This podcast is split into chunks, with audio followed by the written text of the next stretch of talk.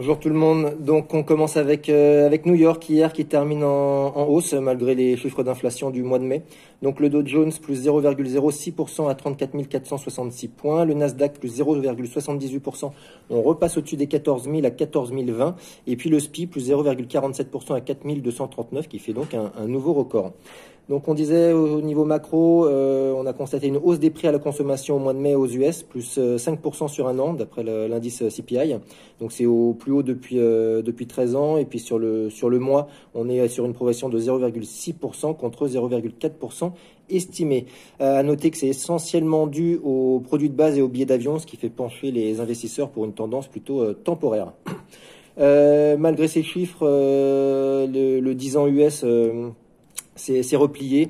Euh, les actions ont progressé, hein, comme on l'a vu. Donc le 10 ans US à 1,4385%.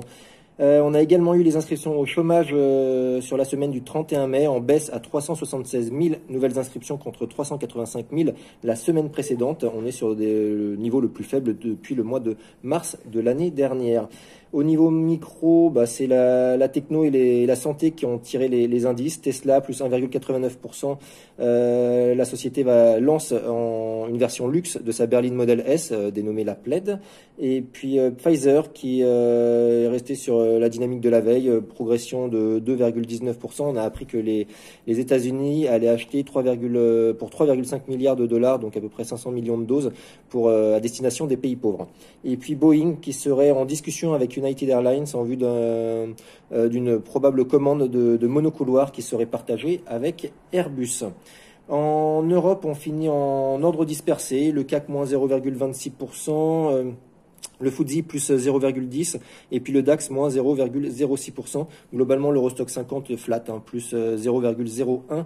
Au niveau macro, en France, on a eu l'emploi salarié non agricole en progression de 0,3% au T1 contre moins 0,1% sur le, trimestre précédent, donc le T4 2020. Et puis la production industrielle en baisse de 0,1% sur le mois d'avril, d'avril pardon, contre une progression de 0,5% estimée, donc en dessous des attentes. Et euh, le mois précédent, on était sur une progression de 0,1%.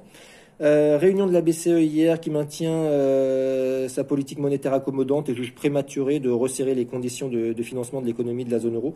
Donc l'inflation n'inquiète pas la BCE qui invoque des facteurs temporaires, hein, ça c'est ce qu'elle disait déjà précédemment. Et euh, par contre, elle relève ses, prévisions de croissance du PIB à 4,6% sur 2021 contre 4% précédemment, 4,7% sur 2022 contre 4,1% précédemment, et puis la prévision sur 2023 reste inchangée à 2,1% de croissance. Au niveau micro, la plus forte hausse sectorielle euh, du jour en Europe, c'est pour le compartiment des télécommunications, dont l'indice Stox a progressé de 1,15%, tiré par BT Group, plus 6,55% après euh, l'irruption à son capital de, l'homme d'affaires Patrick Drahi. Euh, sur Crédit Agricole, le titre hier progressé de 2,4%. donc après avoir reçu les autorisations nécessaires, le groupe annonce le lancement d'un programme de rachat d'actions pour un montant maximum d'à peu près 558 millions d'euros. Euh, Alstom qui a indiqué que son consortium va livrer un projet ferroviaire interurbain de, de grande envergure au Mexique, donc un contrat d'une valeur totale d'environ 1,3 milliard d'euros, sachant que près d'un milliard seront pour la part euh, d'Alstom Bombardier. Et puis pour euh, Stellantis qui finit en repli hier de 1,3%. Euh, dans le cadre d'une enquête judiciaire de plusieurs constructeurs automobiles entamée en 2016 et 2017. Euh, Peugeot, euh, donc filiale de, Stellantis, a été mis en examen hier par le tribunal de Paris sur des allégations de tromperie dans le cadre de la vente de véhicules diesel en France entre 2009 et 2015. Euh, sur le, change, l'euro, le dollar pardon, est relativement stable face à un panier de devises en progression de 0,02%. L'euro-dollar à 1,2170. sur le taux, bah, les marchés obligataires ont animé un petit peu la séance hier, hein. euh, mais se solde par, euh, une légère baisse des, rendements de référence. Sur le Bund, on est à moins 0,2530 et sur le 10 ans français, plus 0,1160. le pétrole en progression pardon, porté par la, par la baisse des inscriptions au chômage, qui sont euh, vues comme un signe d'accélération de la, reprise. Donc le Brent plus 0,54% à 72,61 dollars et le WTI plus 0,53% à 70,33 dollars. Pour finir, en Asie ce matin, c'est plutôt mitigé. Tokyo euh, à l'équilibre, euh, marqué par la prudence autour du, rythme de reprise économique euh, au Japon.